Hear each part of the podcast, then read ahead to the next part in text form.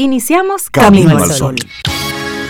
Estás escuchando Camino al Sol.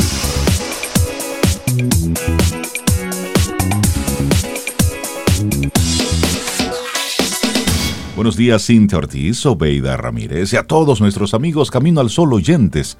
Muy buenos días. Hola, Rey. Muy buenos días, Cintia. También para ti te deseo muy buenos días, Laura Sofía, y a nuestros amigos. ¿Ustedes cómo están? ¿Cómo les amanece estamos muy este bien. día de hoy?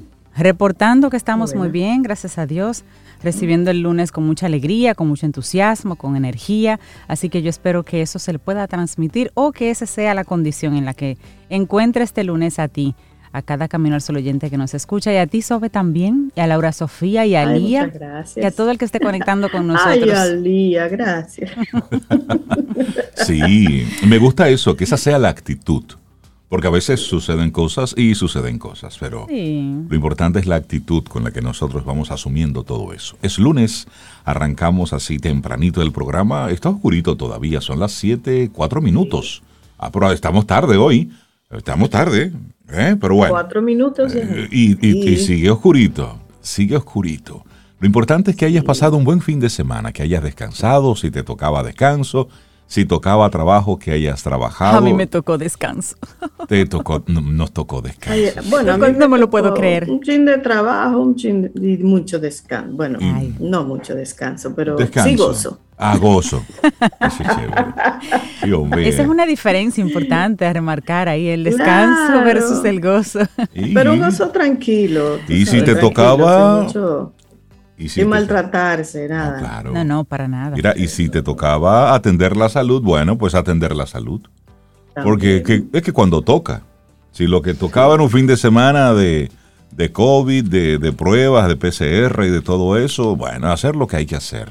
Eh, Exacto. Sí, sí, sí, ahí vemos Su ahí. Tratamiento, medicinita, Sí, todo. sí, sí, bebas, cuidarse. bébase su té, bébase sus tés y sus asuntos. Hay que cuidarse, hay que cuidarse. Ah, hay que cuidar. Dicen las autoridades que Omicron realmente es mucho más, eh, se propaga más fácil, aunque los síntomas son más leves y sales más rápido de Sí, todo pero eso. hay algunos que dicen, no, no se confíen de que es muy, muy suavecito, ¿no? Y es no, cierto, no. se han reportado fallecimientos Sí. por Omicron. Así es que eh, es cuidarnos en todo el sentido de la palabra.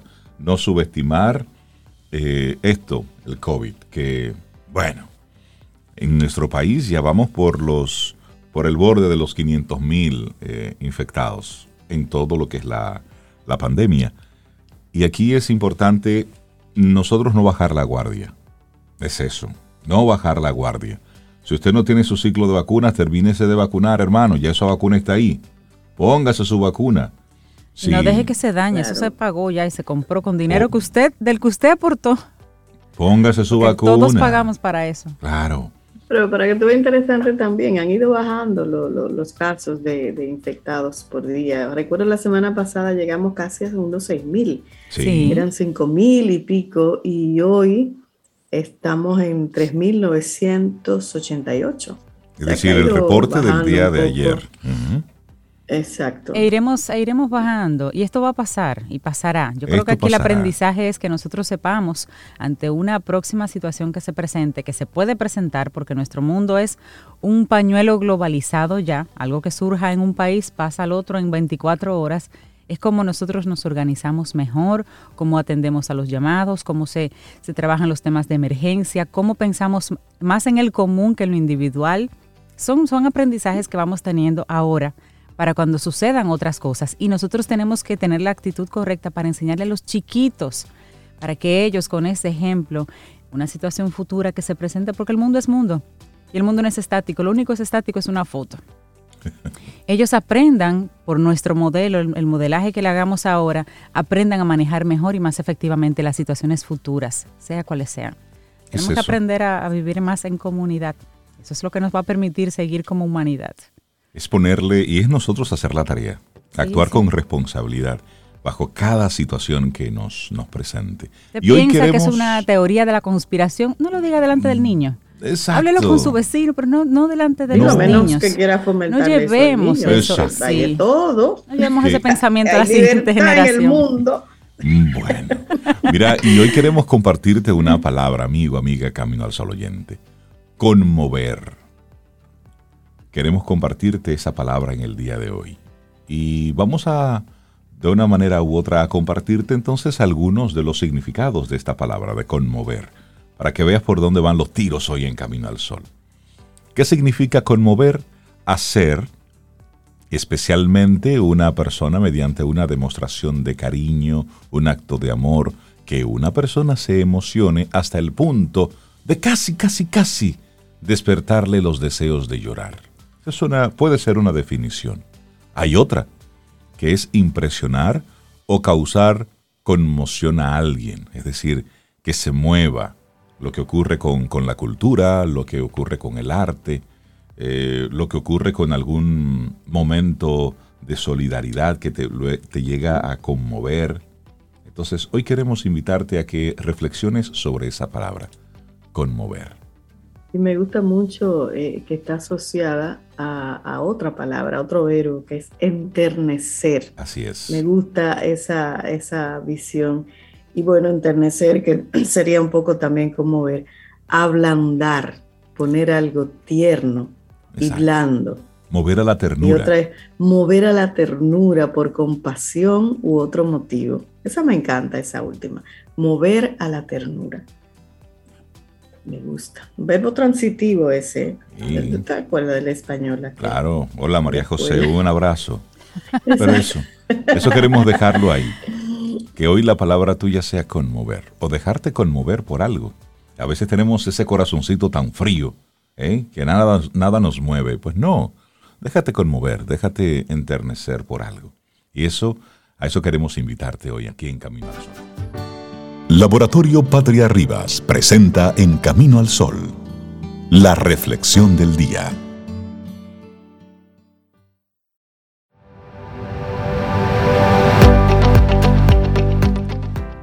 Alguien necesita tus acciones para inspirar las suyas. Nunca olvides que tu pequeño pastel roto es la comida diaria de alguien más. Una frase de Israel More Ajibor.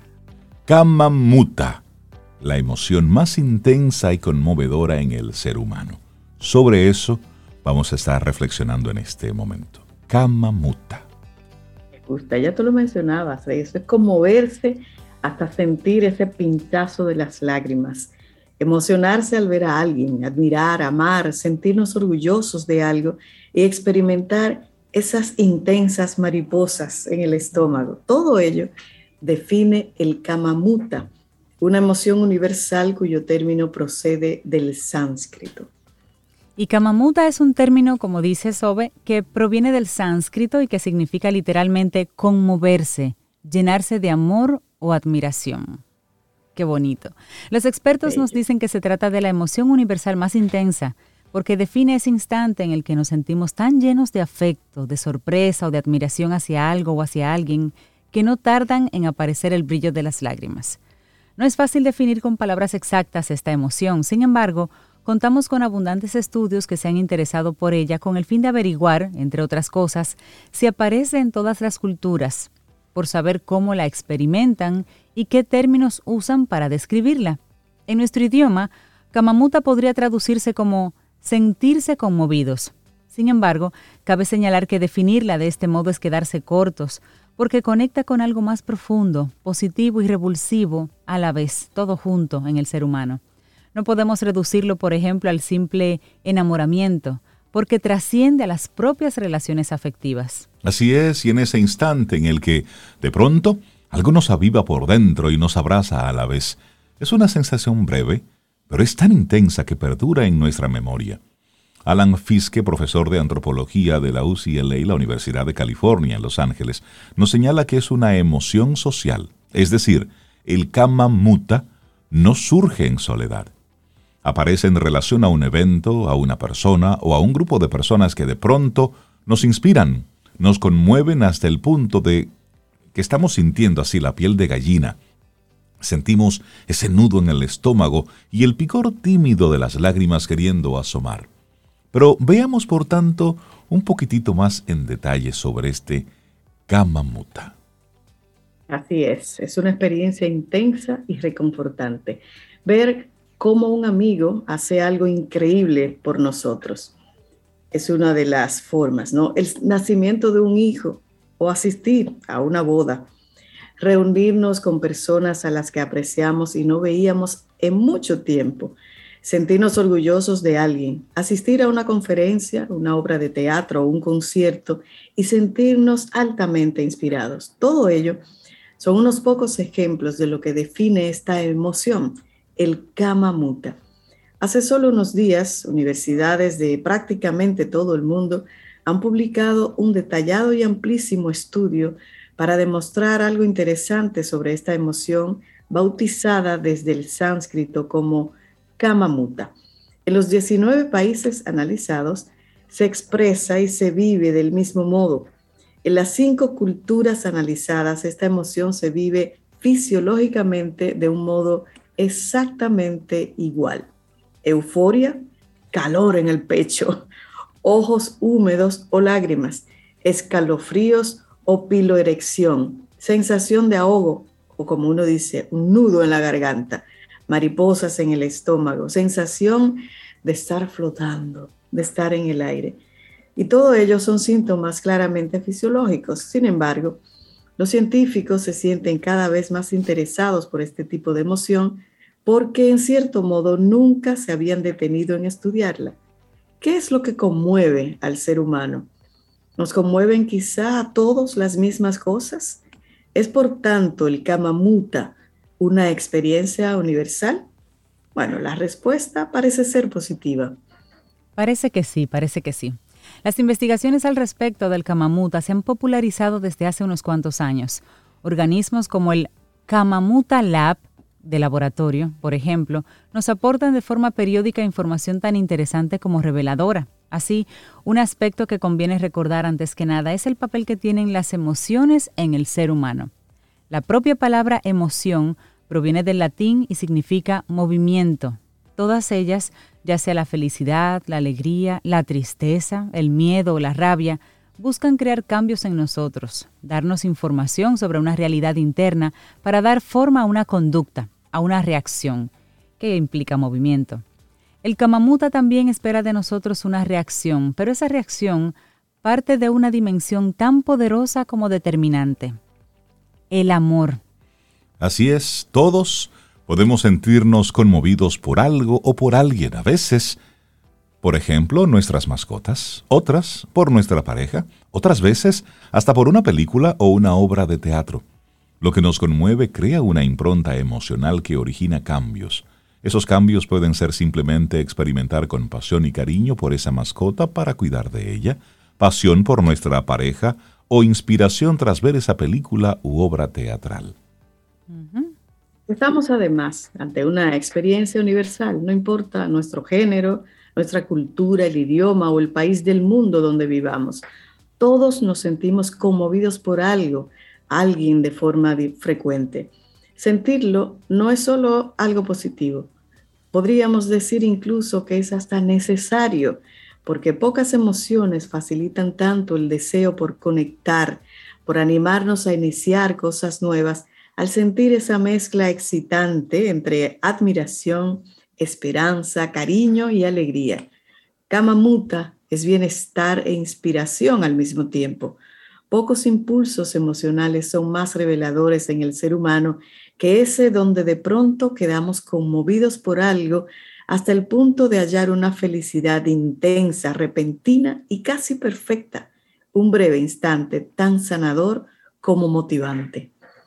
Qué hermoso tema. Kamamuta, con K por si lo quieres buscar. Kamamuta, la emoción más intensa y conmovedora en el ser humano escrito por Valeria Sabater y lo compartimos aquí hoy en Camino al Sol. Laboratorio Patria Rivas presentó En Camino al Sol la reflexión del día. La vida, la música y las estrellas. En Camino al Sol. Camino al Sol.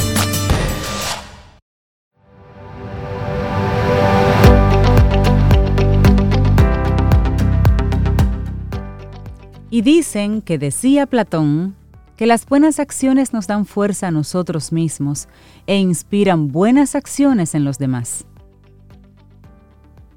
Si ellos lo dicen, bueno, momento para darle los buenos días, la bienvenida a César Cordero de Dell Carnegie Dominicana. Que que él no se libra porque hoy, día 17 de enero, es el primer lunes de Camino al Sol.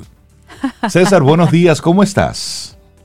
Que es así, entonces eso es, como tú dices, si el universo conspira, si ustedes, si nosotros, entonces aquí estamos. O sea que de verdad que muy buenos días, feliz de nuevo, eh, todavía estamos en este tiempo. Señores, ¿cuándo es la vieja Belén? Ya Porque pasó, uno dice ya feliz año nuevo hasta la vieja Belén. No, ya pasó. Ya la- pasó, no, sí, ya pasó. La vieja Belén es precisamente en esta semana. A mí la- me conviene que En haya pasado ya. semana. Sí, porque la vieja Belén es la Ah, primera que quincena de enero. todavía. Sí, la primera quincena de enero. Ya eso pasó, Rey. Exactamente. Ya estamos a Ay, 17. tengo Ya esperanza. el día Espera que 17 entre un ya usted poquito, cobró. ¿verdad? De, de cash flow, de efectivo, entonces ahí venía la vieja Belén. Ya, ya, ya. Entonces todavía estamos en, en esa, en Ah. ese tiempo. Hoy estamos 17, ¿verdad? Exacto. Ah, pues sí, César, estamos a tiempo. Ahora, si en esta semana ya no le salió nada, ya suelte eso. Ya, ya. Ok. Ahora vamos a conectar eso con el tema de hoy, porque para iniciar el año, que sabemos que siempre, ¿verdad? Desde enero hablamos de cómo vamos a proyectar nuestro año, vamos a conectar eso con el tema que es realidad versus expectativas o expectativas versus la realidad. Versus la como usted lo realidad. quiera poner. Aquí no hay un orden de decir cuál va primero, cuál va de segundo. no. Realidad y expectativas. Dos palabras que nos acompañan permanentemente y que cuando nosotros iniciamos un año, no importa, esto no es un enfoque necesariamente para líderes, gerentes, directores, no, esto es para el ser humano. Ujú. Cómo nosotros podemos proyectarnos en un año y en nuestras vidas en función de estas dos palabras. Todos vivimos una realidad, nuestro presente. Y todos, no importa hacia dónde miremos, tenemos expectativas. Cuando vamos a un programa, a un curso, cuando vamos a un evento, cuando vamos a un concierto, cuando vamos a un juego, o sea, siempre hay que expectativas. No importa del lado que usted esté, esa expectativa es en función de lo que usted espera que suceda. Y con nuestras vidas pasa algo muy particular y es que el ser humano se ha encargado de generar siempre esas expectativas y muchas veces inclinarlas solamente hacia una utopía, hacia un resultado que solamente es el que yo quiero. Y si no es, entonces ¿qué viene? La frustración, la impotencia, viene la depresión, entonces se nos puede caer. Si lo traemos de manera muy práctica esta reflexión, yo me puse a investigar un poco y dije, wow, expectativa versus realidad. Algo que se habla mucho es la expectativa de vida. ¿Cuántos años tenemos, ya sea por región, por país, por zona geográfica? Y podemos ver que en diferentes partes del mundo la expectativa de vida, o sea, cuántos años vamos a durar vivo en función de esa estadística, varía 60 en el África, 70 y tanto en Europa, 80 y más en el Asia. Aquí en República Dominicana la expectativa de vida está entre 72 y 75 años. O sea, si nos llevamos solamente de esa expectativa, parte de la edad que usted tiene. Y me encantó, invito a los Camino al Sol oyentes, que son- sé que son curiosos, que puedan buscar en Google cómo calcular mi expectativa de vida. Porque entran unos, entran unos factores que pueden resultarnos desde una perspectiva curiosa también, muy importantes. Yo me puse a poner mi data, ¿verdad?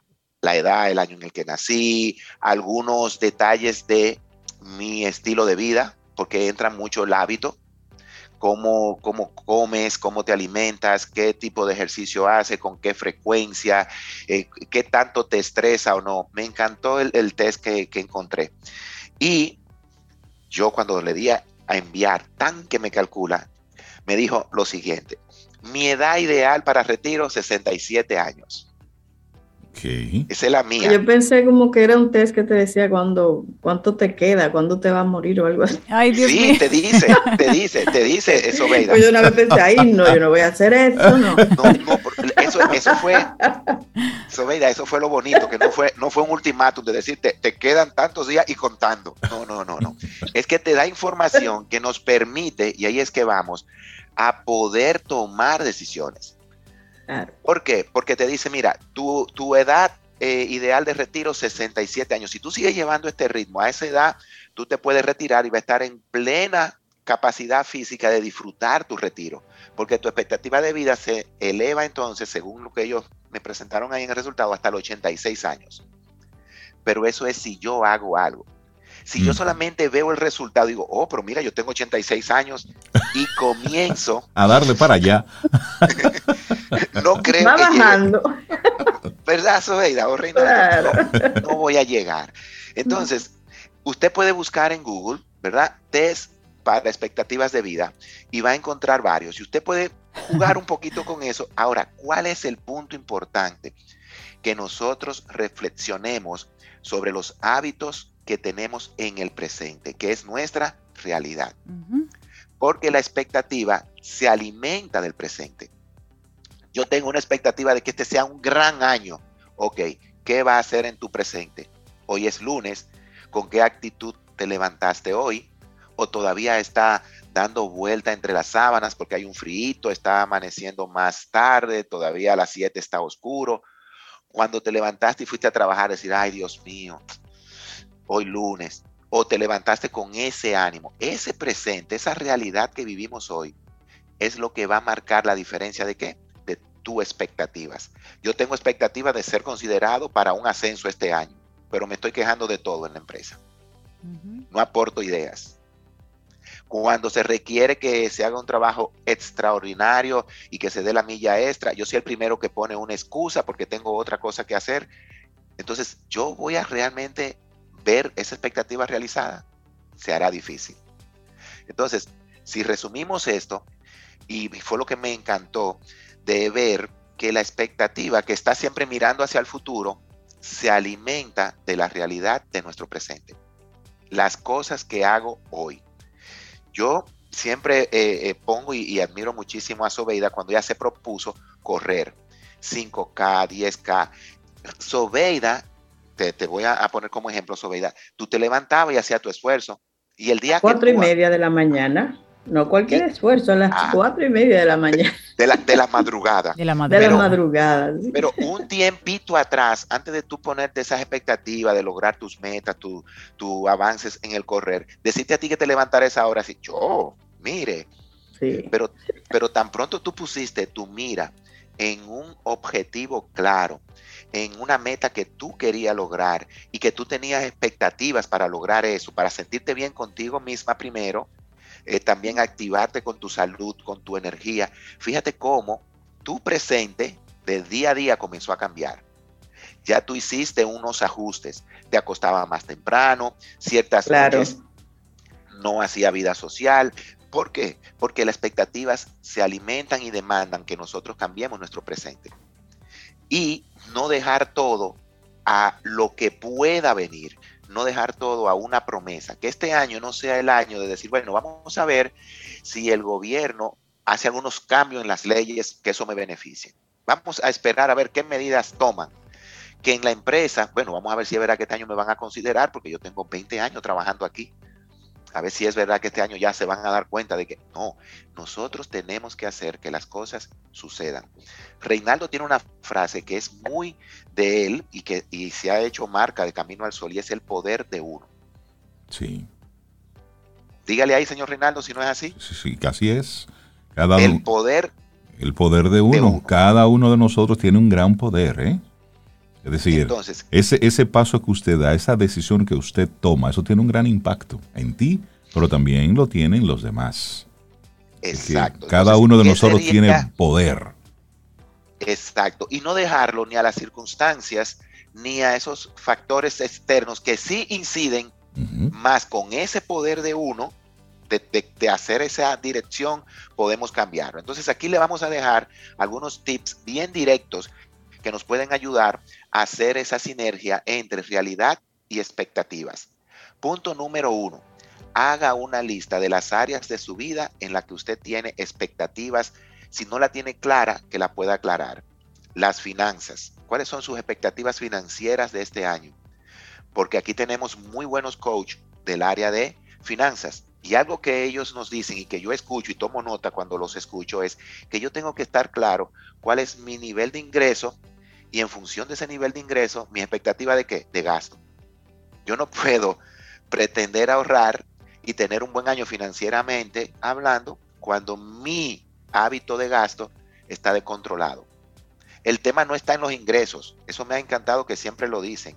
No es cuánto tú ganas, es cómo lo administra. Entonces, si partimos de ese primer punto, así yo puedo ver mi salud, mi vida social, la familia, el trabajo, la parte eh, humana y religiosa que yo tenga, la parte espiritual que yo quiera desarrollar, la comunidad. Entonces, ¿cuáles son las expectativas? Y vamos a ponernos metas que sean claras y objetivas. Ok, esa es mi expectativa. Ahora vengo a mi realidad. ¿Qué estoy haciendo? Y ahí tenemos que hacernos la siguiente pregunta. ¿Lo que estoy haciendo hoy me acerca o me aleja de esa expectativa que yo quiero lograr. Mira, mi expectativa es irme en verano con la familia de vacaciones. Ok, estamos en enero. ¿Qué vas a hacer entre enero, febrero, marzo, abril, hasta que llegue verano? ¿A dónde quiere ir? ¿A dónde es que, que va a poner ese punto de presupuesto? ¿Qué cosas quieren hacer? Ok. Y reúne a la familia y di, de aquí a verano vamos a reajustar nuestros ingresos, vamos a trabajar. Ah, pero tu expectativa es que haya una mejor comunicación como familia, que logremos metas juntas. ¿Cuáles son las cosas? Y decirnos esas expectativas.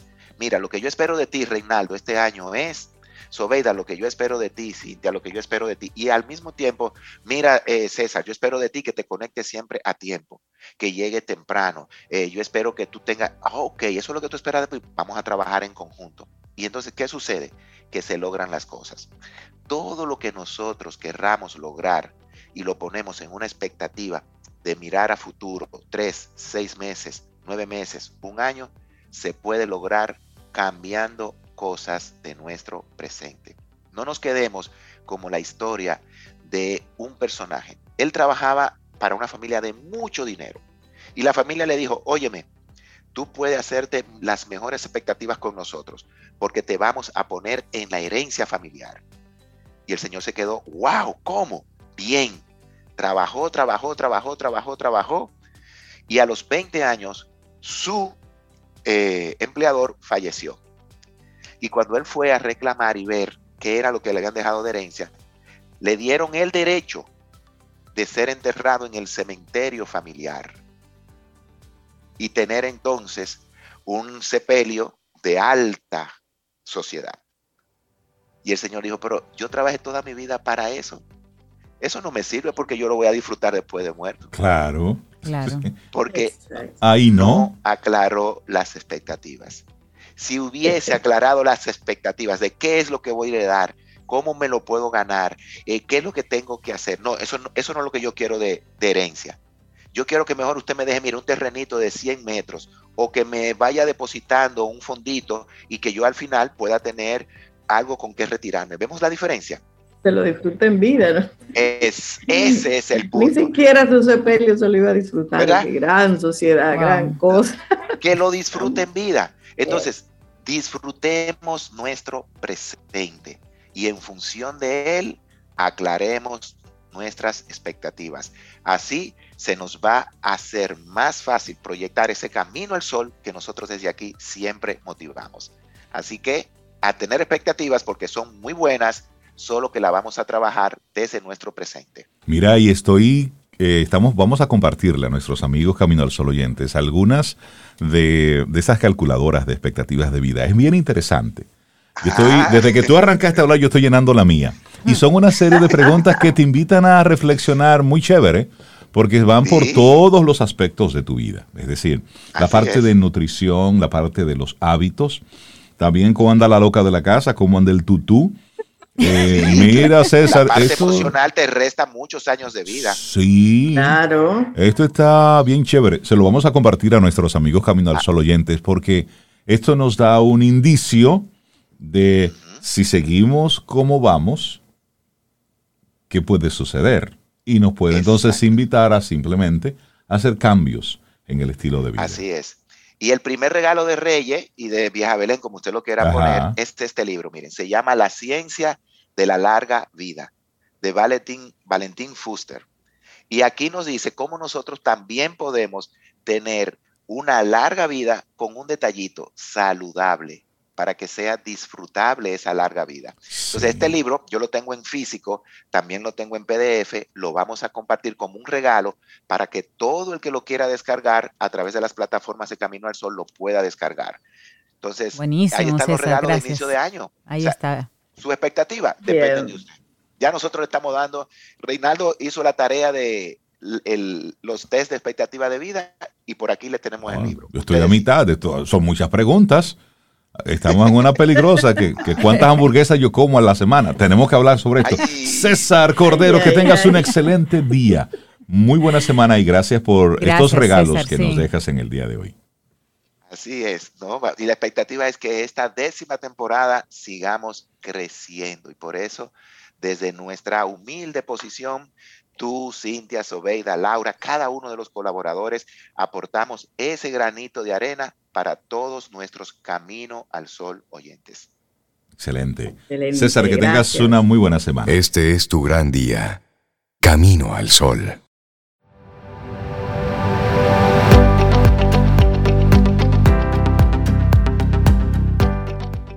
Cuando haces un buen trabajo y este inspira a otros, entonces acabas de crear el efecto dominó. Mohit Agadi. Y seguimos recibiendo gente chévere aquí en nuestro programa Camino al Sol. Para nosotros motivo de muchísima alegría siempre poder conversar con María José Rincón, cariñosamente conocida por nosotros como Letra Z. María José, buenos días y bienvenida a Camino al Sol. ¿Cómo estás? Hola, buenos días. Buenos días, feliz año. Buenos días a todos, feliz año nuevo, que no, no había tenido oportunidad de, que, de hablar con ustedes desde principio de año, así que todavía cabe la felicitación de Año Nuevo, el deseo de, de salud, el deseo eh, de defender eh, nuestra alegría, ¿verdad? Nuestro tiempo libre, de cumplir esos propósitos que nos hemos hecho. No sé, yo vengo a proponerles un propósito nuevo para este año. No sé si les cabe en su lista de propósitos. Claro, siempre caben. Lo recibimos. si lo sugieres tú, oye ahí, lo agrego. Lo sugiero yo, me van a hacer caso, perfecto. Pues hoy eh, todos hacemos esas, bueno, tenemos ese, ese, ese anglicismo, ¿verdad? Feo que se llama resoluciones de Año Nuevo. En español no se dice resolu la, la, palabra resolución en español no significa eso. Eh, nosotros lo que hacemos es propósitos para el Año Nuevo.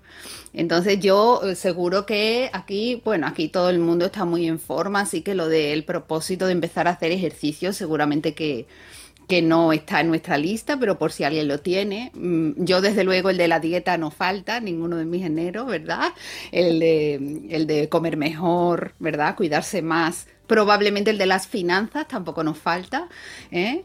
Ya no me voy a quejar si han puesto lo de mejorar el hábito de lectura, leer más, dedicar más tiempo a la formación personal, no me voy a enfadar. Pero ¿alguien se acordó de la ortografía? Mm. ¿Eh? Eh, la ortografía. Seguramente, eh, seguramente. Ah,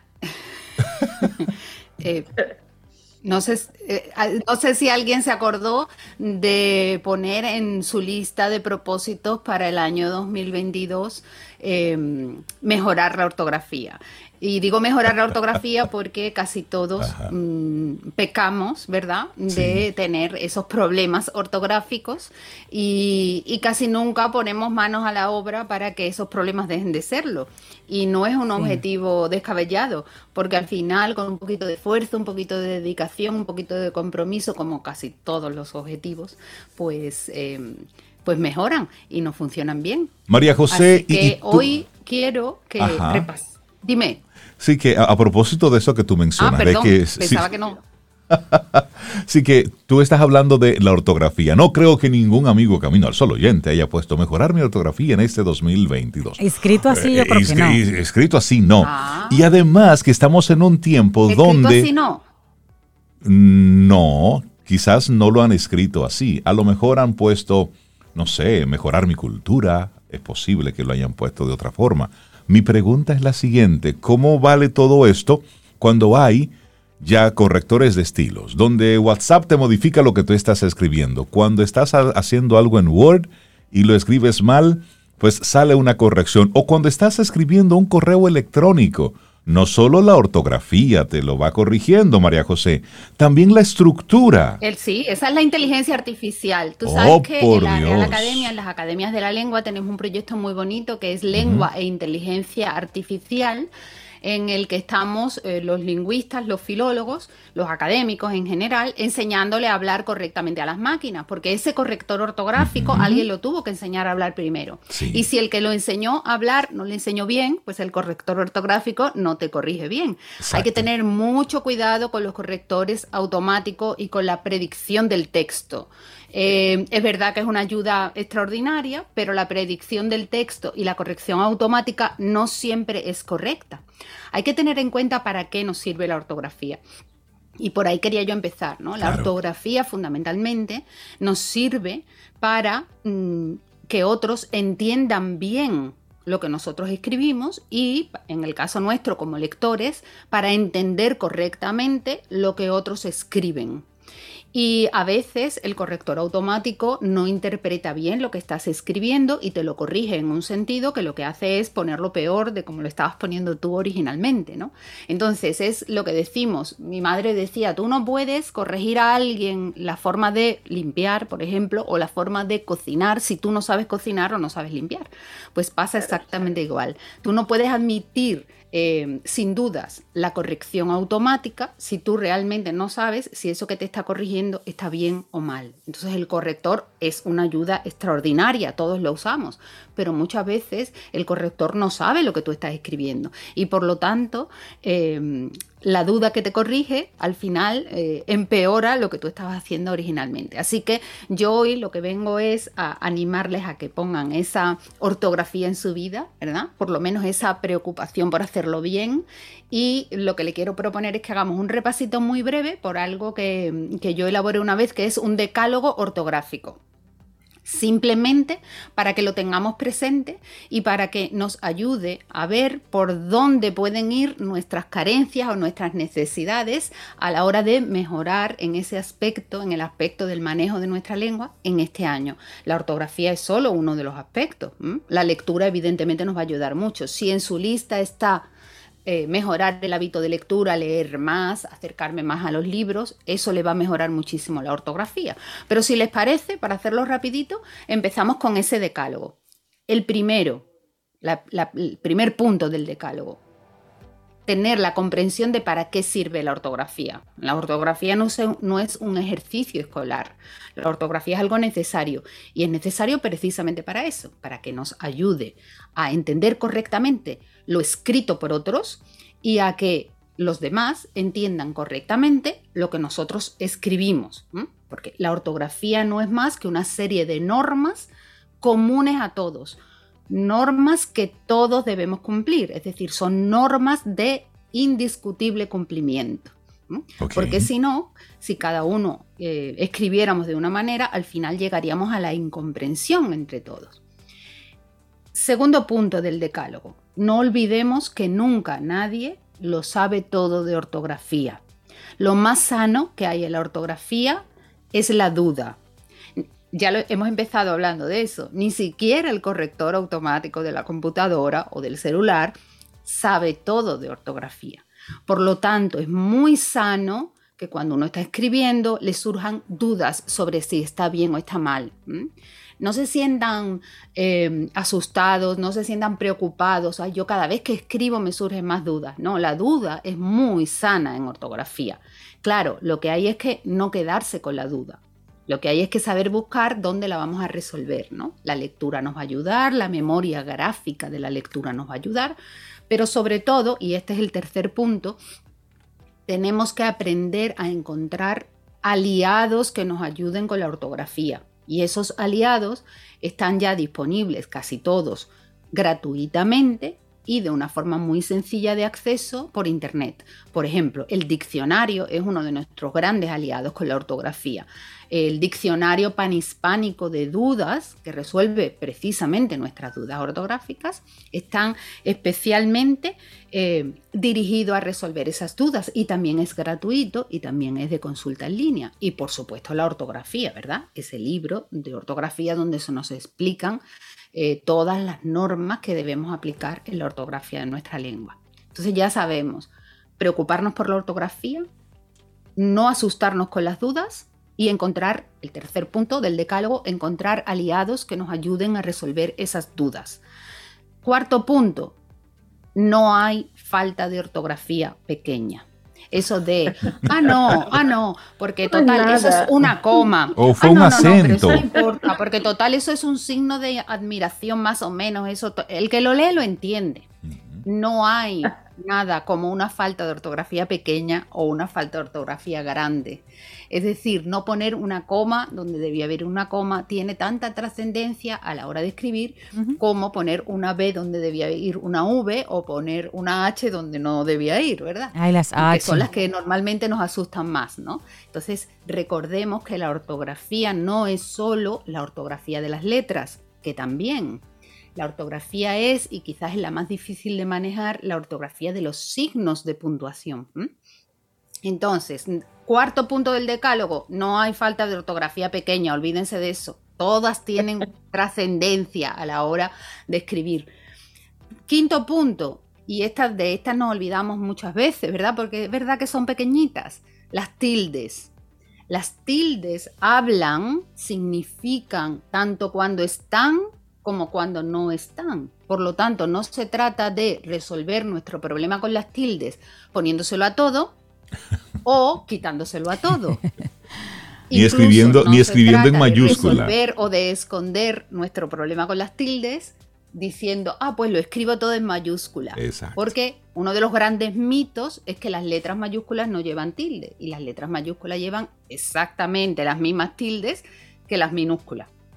Por lo tanto, el quinto punto del decálogo, las tildes tienen que ir donde van o no, porque tienen significado de las dos maneras, en presencia y en ausencia. Cuando hay una tilde que no está, también sabemos cómo se pronuncia la palabra, por lo tanto hay que saberlas manejar.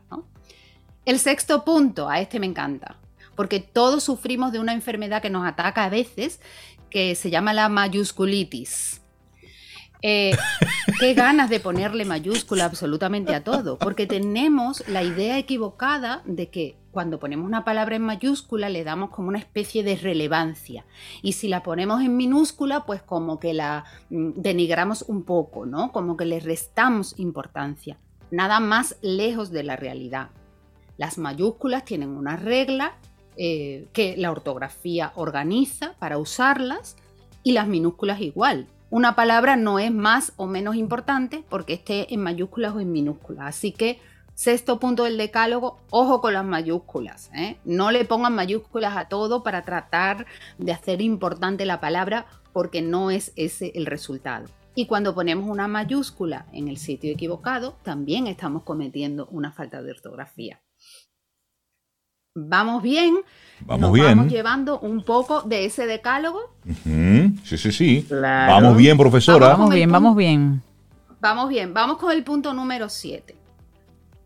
Todos pensamos que la falta de ortografía o que la ortografía tiene que ver con eh, las letras, ¿verdad? Si debemos poner una H o no, si debemos poner una Z o una C o una S en determinados sitios, que a nosotros como somos ceseantes, pues nos resulta a veces complicado, pero eh, la ortografía regula también el uso de los signos de puntuación. Es decir, la coma, el punto, el punto y coma, los puntos suspensivos, los corchetes, los paréntesis, las rayas, las barras, todo eso lo regula la ortografía y todo eso tiene unas reglas para hacerlo correctamente. Y son tan importantes los signos de puntuación eh, porque el signo de puntuación organiza el texto. Y cuando se organiza el texto, se organizan las ideas que estamos expresando con ese texto. Por eso, cuando leemos un, texto que no tiene correctamente puestos los signos de puntuación, no comprendemos bien el sentido del texto. No sabemos organizar bien las ideas que nos deben llegar a través de ese escrito. Por lo tanto, tiene tanta importancia o quizás más la ortografía de los signos de puntuación que la de las mismas letras. Por lo tanto, cuando queramos meter en nuestros propósitos de año nuevo mejorar nuestra ortografía, tenemos que ser muy conscientes de que tenemos que aprender a usar bien los signos de puntuación. ¿Cómo nos ayudamos? Una manera divertidísima de aprender ortografía es leer, y este sería el número 8 del decálogo.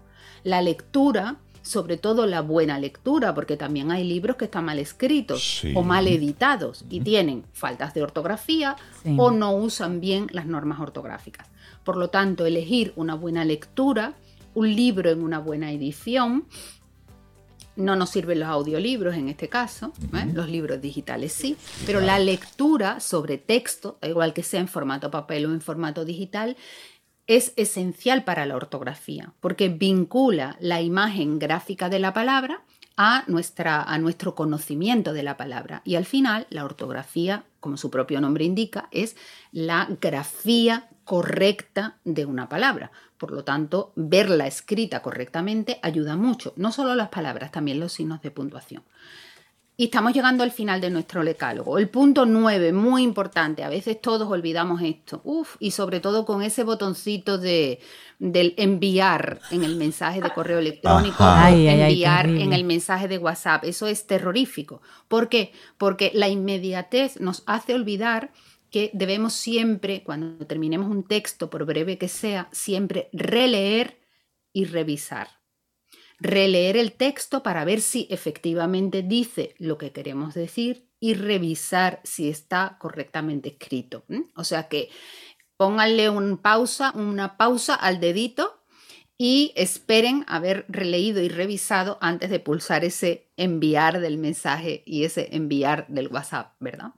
Y el último punto, el punto número 10, la ortografía es esencial para la unidad de la lengua. A veces pensamos que es un capricho de los profesores, de los académicos, para ponernos difícil la cosa. Y no, nuestra lengua eh, necesita que todos los que escribimos en el mismo idioma tengamos la misma representación gráfica de las palabras que compartamos esas normas. ¿Por qué? Pues porque gracias a la ortografía podemos representar de una manera única lo que todos pronunciamos de formas distintas, por el sitio en que vivimos, por el país, por nuestra historia, por nuestra cultura. Todas las diferencias eh, geográficas, ¿eh? dependiendo de dónde aprendemos a hablar el español y del estilo en el que lo hablamos y de nuestro acento, todas las diferencias sociales que las hay en la lengua, todas las diferencias culturales que dependen, pues aparte de la tradición y de la historia, mm, las diferencias culturales dependen también del grado de formación de las personas. Todas esas diferencias que se acumulan en la lengua se unifican por medio de la ortografía. Por lo tanto, la ortografía es esencial para que no solo ahora, sino dentro de unos siglos, ya nuestra lengua es una de las lenguas más antiguas del mundo, pues eh, nuestra responsabilidad es que ese patrimonio histórico que hemos heredado se traslade eh, siglos adelante y se mantenga como una sola lengua, una de las más importantes eh, que hay ahora mismo en el mundo, por el número de hablantes, pero también por el prestigio, pues la ortografía nos ayuda a que esa lengua no se divida en muchas lenguas diferentes. Así que esa es mi propuesta de hoy, un decálogo ortográfico para que sumen la ortografía a sus propósitos de año nuevo. Además de que eso le ayuda a crecer profesionalmente, María José, porque imagínate tú, una persona que quiera crecer y tenga todos los años en una empresa y toda una formación y cada vez que escribe un correo electrónico eso llega lleno de errores ortográficos. Dicen, él es excelente, él es muy buen técnico, muy buen ingeniero, pero no lo puedo poner en una reunión delante de la gente. Pero ¿sabes por qué? Porque el manejo de la lengua, eso pasa con la ortografía y pasa también con la expresión oral. Eh, el manejo de la lengua eh, forma parte, y a veces nos olvidamos, intrínseca de nuestra imagen personal. Claro. De nuestra imagen personal individual como individuos, pero también de nuestra imagen personal como profesionales, de nuestra imagen personal como ciudadanos. Claro. Por lo tanto, mm, eh, es indisoluble, ¿no? esa primera impresión de la que todos hablamos, ¿no? Y que pensamos que siempre tiene que ver con, el aspecto físico o con la vestimenta, ¿verdad? Eh, o con la higiene personal, todo eso está muy bien, pero hay algo que va con nosotros mm, ligado directamente a, nuestra, a nuestro individuo, a nuestra expresión como individuo, que es la lengua, ¿no? Y la lengua forma parte de esa imagen profesional. Así es. yo, he estado pensando, María José, esta pregunta va para los tres, para María José, para eh, Reinaldo y para Cintia. Eh, me ha tocado leer muchas veces correo electrónico o lo que fuera de personas que escriben como si estuvieran hablando. O sea, es que van ahí escribiendo como que los pensamientos van conectados directo a los dedos y, y ahí el signo de puntuación es, es muy difícil. Entonces, mi pregunta es, para los tres, ¿cuál es la diferencia? Y se la hago a Cintia y a Reinaldo porque ellos hacen mucho audiolibro, hacen muchos audiolibros. Entonces, ¿cuál es esa diferencia, Rey Cintia, entre leer algo escrito que tiene correctamente los signos de puntuación para un audiolibro? Y a María José, o sea, esas personas, ¿cómo pudieran como ah, detenerse y escribir para la escritura, no como que se estuvieran hablando. No sé si me di a entender. Sí, sí, sí. Claro, mira, Cervantes decía, eh, Cervantes decía, escribo como hablo, sin ninguna afectación. Claro, eso era Cervantes. A él se refería, él se re- claro, sí, yo siempre digo, bueno, vamos a dejárselo a Cervantes, ¿verdad? No nos comparemos. No, no, pero él se refería a, no se trata de que cuando uno se pone a escribir, tenga que escribir afectadamente, buscar palabras que no usa cuando habla, hacer construcciones dificilísimas, es decir, enrevesar el lenguaje por el hecho de que sea un lenguaje escrito. Él se refería ahí al escribo como hablo, a la naturalidad.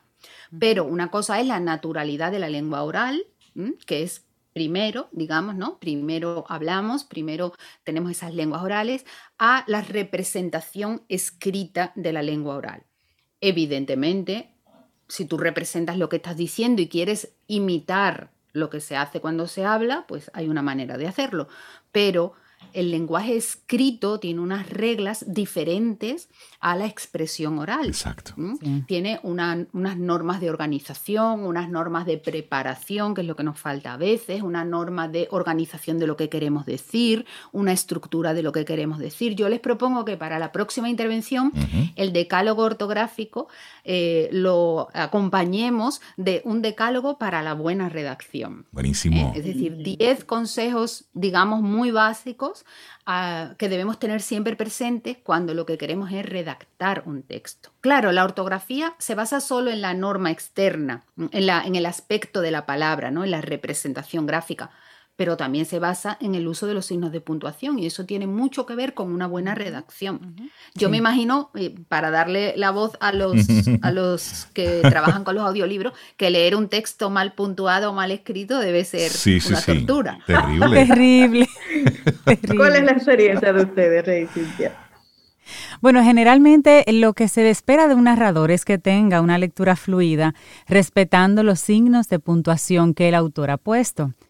Si hay un problema de origen en el libro y los signos de puntuación no están como van, y el, y narrador se lleva de esos signos de puntuación, automáticamente tú encuentras la claro. lectura que no la puedes comprender. Tú Sí. mismo como narrador lo lees y qué fue lo que dije. O sea que, y algún, en algunos casos, en algunos proyectos se nos permite, por ejemplo, hacer las eh, inflexiones en, en lugares distintos a los que marca el mismo libro, asumiendo que pudiera tener un error y nos dan la, la- la flexibilidad, digamos, de interpretar nosotros Para la parte de la comprensión. para la parte de la comprensión Claro, como tal. claro. Pero lo ideal es que si esa un es la libro... demostración absoluta Sí. de para qué sirve la ortografía, Claro. que es para el que el que lee entienda correctamente lo que la persona dijo. Sí. Pero también si lo vemos desde el punto de vista del que escribe, ese escritor no tiene la confianza de que Reinaldo y Cintia y los lectores que lo van a oír a través de su voz, ¿verdad? Entiendan lo que él quiso decir. Probablemente porque hay dos posibilidades, o no lo expresó bien y por lo tanto no llega bien el mensaje, o lo que expresó no tiene correctamente los signos de puntuación y el que lo lee no lo comprende como el, lector, eh, el autor lo quiso decir, ¿no? Esa es, bueno, la demostración de para qué sirve la ortografía. Claro. De hecho, nada más difícil que escribir un texto que tenga mal puestos los signos de puntuación o que tenga muy mal la ortografía, porque Y a ahí- veces es- se hace absolutamente ininteligible. Claro, y aportando un poquitito a eso que decía Cintia y María José. Cuando tú estás como narrador leyendo un libro y hay una coma, pues el espacio de una coma tiene un tiempo en milisegundos, igual que el punto, el punto y aparte, el punto final, es decir, cada parte tiene, entonces eso es lo que permite que el que está escuchando pues vaya conectando con las diferentes partes del libro y pueda diferenciar un párrafo de otro, una oración de otra. Ahora, hay algunas comas que por la misma, para por el, simplemente por el fluir de la oralidad, pues se pueden omitir y a lo mejor esos espacios no hacerlos tan, eh, tan largos, tan... tan eh, yo, te, voy a explicar mm, filológicamente a qué se debe eso. Nos enseñan muchas veces erróneamente que la coma significa pausa. Y la coma no significa pausa. La coma lo que hace es organizar el discurso, tú lo has dicho muy bien, eh, de la manera en que está puesto el punto la coma cuando lo vemos visualmente, no cuando lo leemos en voz alta. Cuando lo vemos, no quiere decir párese usted y respire. Exacto. Porque si hiperventilaríamos la mitad de las veces, ¿verdad? o sea, no es, hay que respirar, que es lo que nos decían con la coma. No, la coma organiza el discurso. La coma te dice, aquí está usted en un inciso. Ahora nos paramos porque voy a poner un ejemplo. Hasta aquí llegó el ejemplo. Ahora pongo un punto que quiere decir voy a cambiar de idea, voy a pasar a otra oración. Eso es lo que quieren decir los signos de interrogación. No están puestos ahí para respirar. Claro, cuando uno lee correctamente y lo interpreta, como dice Reinaldo, esa mm, pausa un poquito más larga o un poquito más breve o, ausencia de pausa, ¿eh? significa que yo estoy entendiendo bien el texto que estoy leyendo. Exacto. Porque es verdad que hay, que hay comas que no representan pausa. Así es. La coma es simplemente para que el que lo está leyendo, el que lo está oyendo, lo entienda bien. Claro, si Reinaldo o Cintia lo leen correctamente porque está bien escrito, yo que lo oigo, que no estoy viendo el texto, lo entenderé bien. Sí hasta ahí llega la trascendencia de la ortografía. Totalmente. Que incluso el que no lo está eh, leyendo, el que no lo está viendo, lo va a entender, porque esas, esa información adicional que le carga a la palabra, toda esa información ortográfica, hace que Reinaldo, que Cintia, que los profesionales de la lectura lo lean e interpreten correctamente el texto. De hecho, seguramente les habrá pasado como nos pasa a muchos. Uno empieza a leer se lleva de lo que está puesto en el texto y de repente se para y dice, pero ¿qué, es esto? ¿Esto qué significa? Exacto. ¿Qué es lo que quiere decir? Espérate, aquí hay un error, déjame volver atrás. un, acento mal puesto, una coma mal puesta, una coma que no está, un punto que, que de repente aparece y tú dices, pero me he quedado colgada, ¿no? Exacto. Algo antes me indicó que esta frase iba a seguir, ¿no?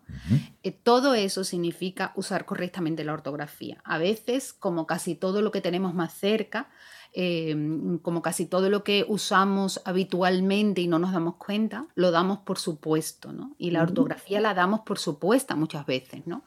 Y, no es, y no es así, porque cuando nos equivocamos, cuando nos hace falta, cuando carecemos de las herramientas para hacerlo correctamente, mm, nuestros textos se resienten, eh, nuestra imagen personal y profesional, como bien decía Cintia, se resiente, porque al final todo nuestro mundo está mediatizado por el idioma por lo que entendemos de lo que otros producen y por lo que otros entienden de lo que nosotros expresamos. Claro. No es lo mismo que te pongan en un correcto del idioma nos limita mucho. María José, no es lo mismo que te pasen un mensajito que te digan, no vamos a la playa, a que te diga, no, Vamos a la playa. Vamos a la playa, claro. es lo mismo. María José Rincón, muchísimas gracias. De una coma. muchísimas gracias por, el aprendizaje. Que a veces eh, lo que está significa tanto como lo que no está. Así es, ¿eh? así La lengua tiene un sistema de economía que hace que no siempre tengamos que usar las cosas para que signifiquen. Por lo tanto, la ausencia también significa. Qué gran eh, tema, María José. Pero se, pero se aprende, ¿eh? Y tenemos muchas herramientas, como yo dije en el decálogo, que nos pueden ayudar a mejorar. Buenísimo. Sabes, María José, qué coincidencia que este año yo empecé como a revisar algunos libros digitales que tengo por ahí y encontré uno que empecé a leer la semana pasada, que se llama y lo, lo recomiendo, una buena sugerencia de este libro, Puntuación para escritores y no escritores saber puntuar un relato breve, una novela, un artículo, un ensayo, un email. La autora es Silvia Adela Cojan. Así es que yo les invito a que busquen ese libro. Está escrito de una forma así bastante entretenida, con muchos ejemplos para ver, como, como mencionó Cintia, es la diferencia cuando hay o no un signo de, puntuación. Sé que les invito a ese libro. Yo, Gracias, Sobe. Yo tengo siempre a mano la ortografía académica, que la hay en, creo que hay, que hay dos versiones, la versión normal, ¿verdad? Y después una versión manual, que es como para de bolsillo, ¿verdad? Eh, tiene muchísimos ejemplos, está muy completa, muy razonada y uno aprende muchísimo. Así que si se familiarizan con eso, pues mm, van a ver cómo mejoran, o sea, la mejoría es notable. Buenísimo. Eh, no es algo que van a tardar mucho tiempo en notar la mejoría. María José Rincón, muchísimas gracias. ¿Para qué sirve la ortografía? Fue la pregunta con la que iniciamos y las respuestas ahí están. María José, muchísimas gracias como siempre por aportarnos tanto en tan poco tiempo. Que tengas una semana excelente. Un gran abrazo, María José. Gracias. Que tengas un buen semana. año. Gracias, María José. Un abrazo grande. Ten un buen día, un buen despertar. Hola. Esto es Camino al Sol. Camino al Sol.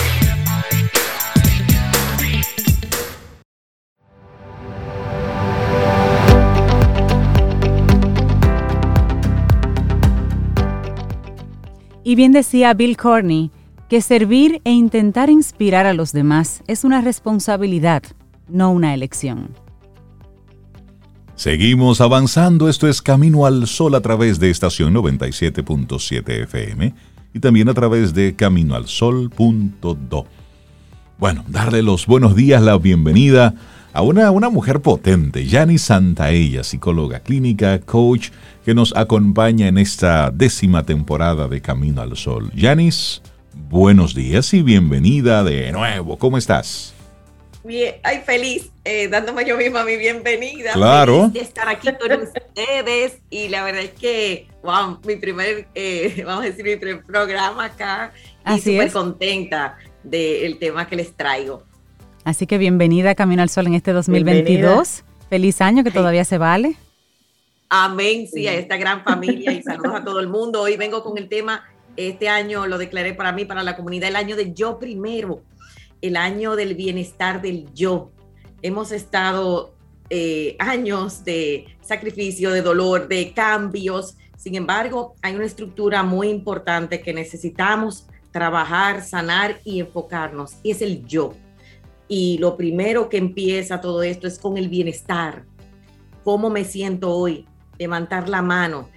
Eh, se vale estar mal, se vale estar en crisis, se vale estar en cambios, se vale, se vale sentirnos vulnerables. Ahora, lo que del otro lado como seres humanos necesitamos es hacernos responsables de ese bienestar, esa salud física, esa salud emocional, una alta tasa de suicidio, una alta tasa de depresión, Ay, sí, una alta sí. tasa de crisis, una alta a todos los niveles.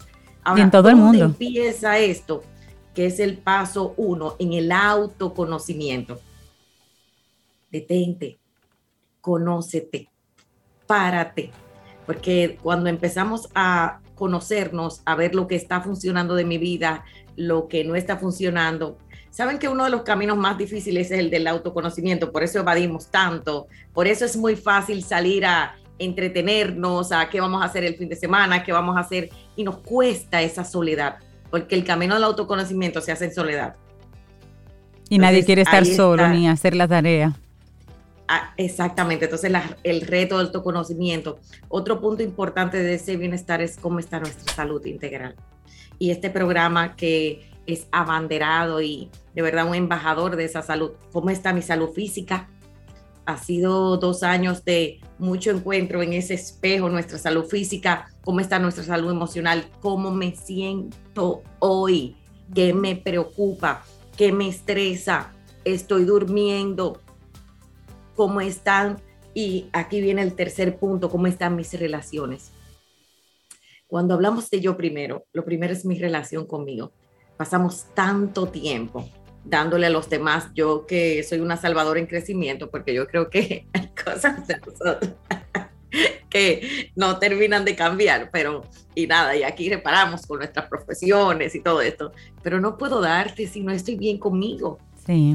Y cuando las personas nos llenan nuestra carencia emocional desde el complacer, desde el salvar, y va en los hijos, en la pareja, en, cual- en los amigos, en- y estamos tanto hacia afuera que nos estamos perdiendo de lo más bello que es encontrarnos a nosotros mismos. ¿Por qué no vuelvo a mí en mis relaciones?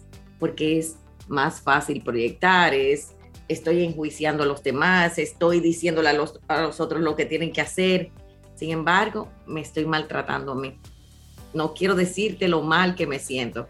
Señores, muchas veces sentimos vergüenza de, y por favor busquen apoyo. Eh, tengan su grupo de apoyo, ese amigo, esa amiga que tú le dices, mira, yo me siento lo peor del mundo hoy.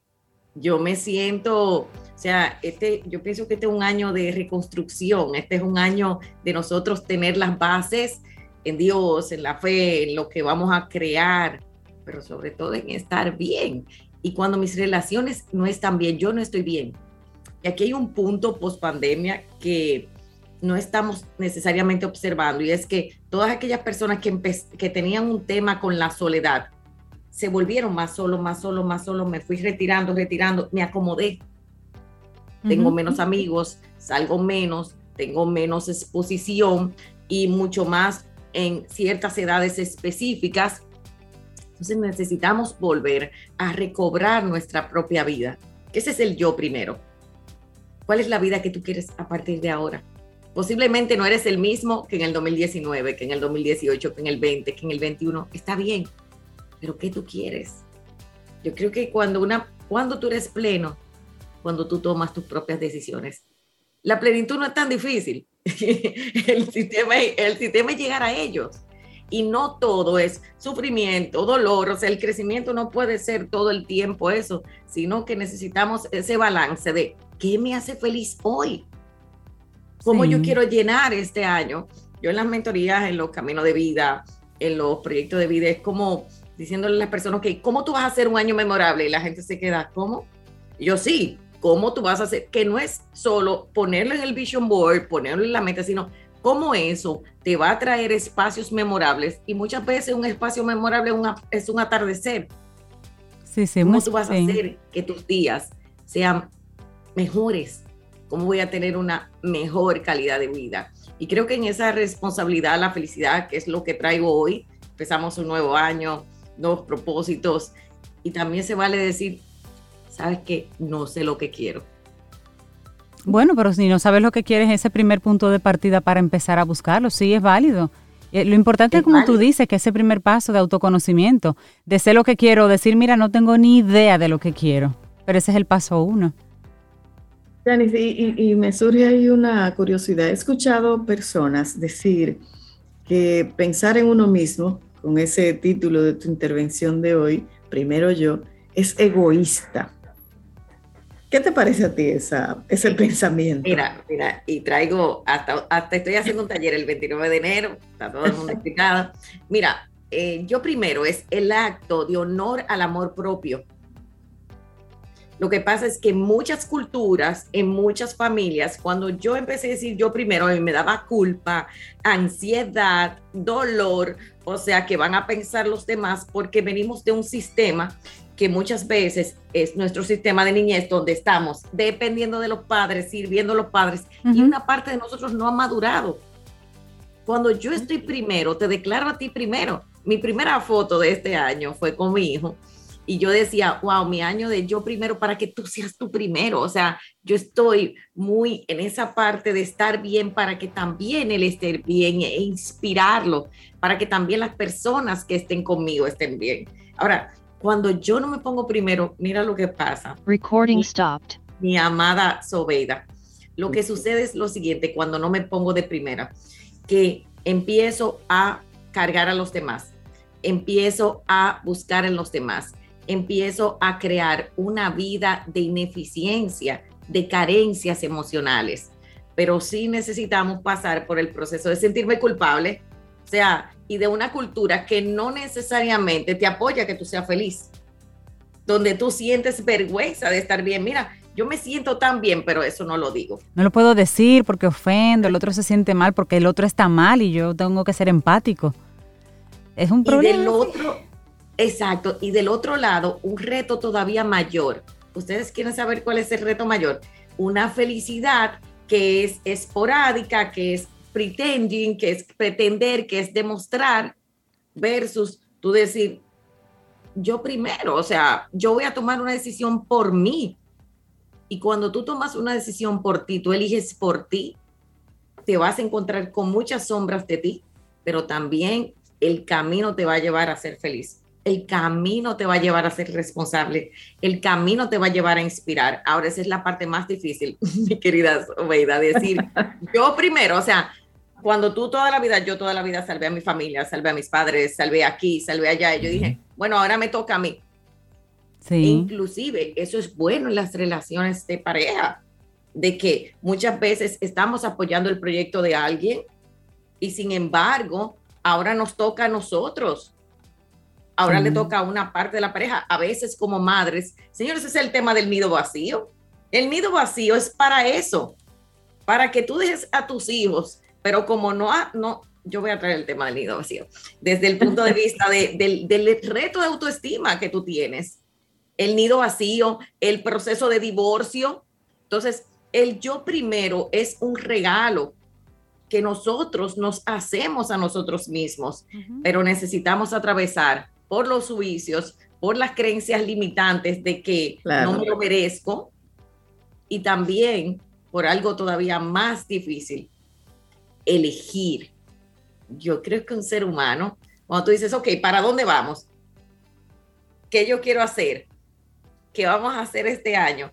Ponernos de acuerdo, luchar por eso. Yo creo que una persona que tiene grandes sueños necesita volver a reconocer, a reconocer eso y a reconectar con sus sueños, porque eso te va a dar propósito, eso te va a dar camino, eso te va a dar vida. Y trabajar, obviamente, la base de todo esto. Para llegar al yo primero necesitamos sanar. Yo primero, en este 2022, un, lindo llamado para que reconectemos eh, ese autoconocimiento que Janice nos decía y luego ver cómo estamos nosotros mentalmente, físicamente, nuestra salud en general y luego cómo están las relaciones.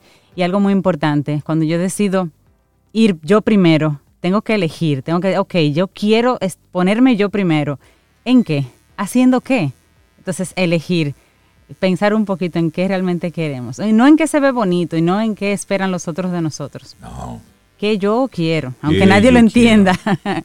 sí, yo primero. Me gusta ese tema. Yani, si la gente que quiera ponerse en contacto contigo, que quiera ese yo primero hacerlo acompañado, quiera hacerlo desde, desde ese acompañamiento profesional, ¿cómo se pone en contacto contigo y todo lo que tienes? Bueno, tenemos el taller Yo Primero, eh, solo vale 27 dólares, estoy haciendo súper abierto, van a ser tres horas en vivo conmigo el sábado 29, súper intenso, prepárense, va a ser súper intenso y luego va a quedar unos días grabados para aquellos que no puedan estar en vivo conmigo. Solo tienen que escribirnos a nuestras redes, janis.santaella, y hoy iniciamos un reto porque estoy en la preparación y en la conciencia emocional, y aquellos pueden escribirnos también para las mentorías, para las personas que, quieran esta intensidad y sobre todo hacer lo posible. Yo creo que todos este es un año para mentorías, crecimiento, sanación, movimiento, cambio y que te des el permiso de hacerlo por ti mismo. Habla de tu capacidad y luego de inspirar a los demás. Creo que es un año de mucha fe, mucha esperanza. Y yo apuesto mucho al ser humano, así que los espero, yo primero espero que te des el permiso hoy de reflexionar. Estoy yo de primero en mi vida y me encantó como cerró Cintia.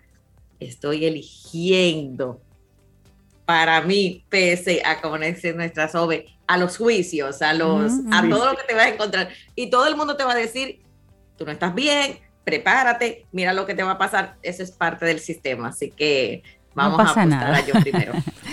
Gracias, Janice. Un gran abrazo y feliz año. Gracias por tus temas y por acompañarnos en esta jornada en 2022 otra vez. Muchísimas gracias. Que tengas un excelente día, Janice. Gracias, Janice. Un abrazo. Y así nosotros vamos llegando ya al final de nuestro programa Camino al Sol por este lunes. Estamos a 17 de enero. Mañana martes, si el universo sigue conspirando, si usted quiere y nosotros estamos aquí, tendremos un nuevo Camino al Sol. Y esperamos que hayas disfrutado del contenido del día de hoy. Recuerda nuestras vías para mantenernos en contacto. Hola arroba caminoalsol.do. Visita nuestra web y amplía más de nuestro contenido caminoalsol.do. Hasta una próxima edición. y pásala bien.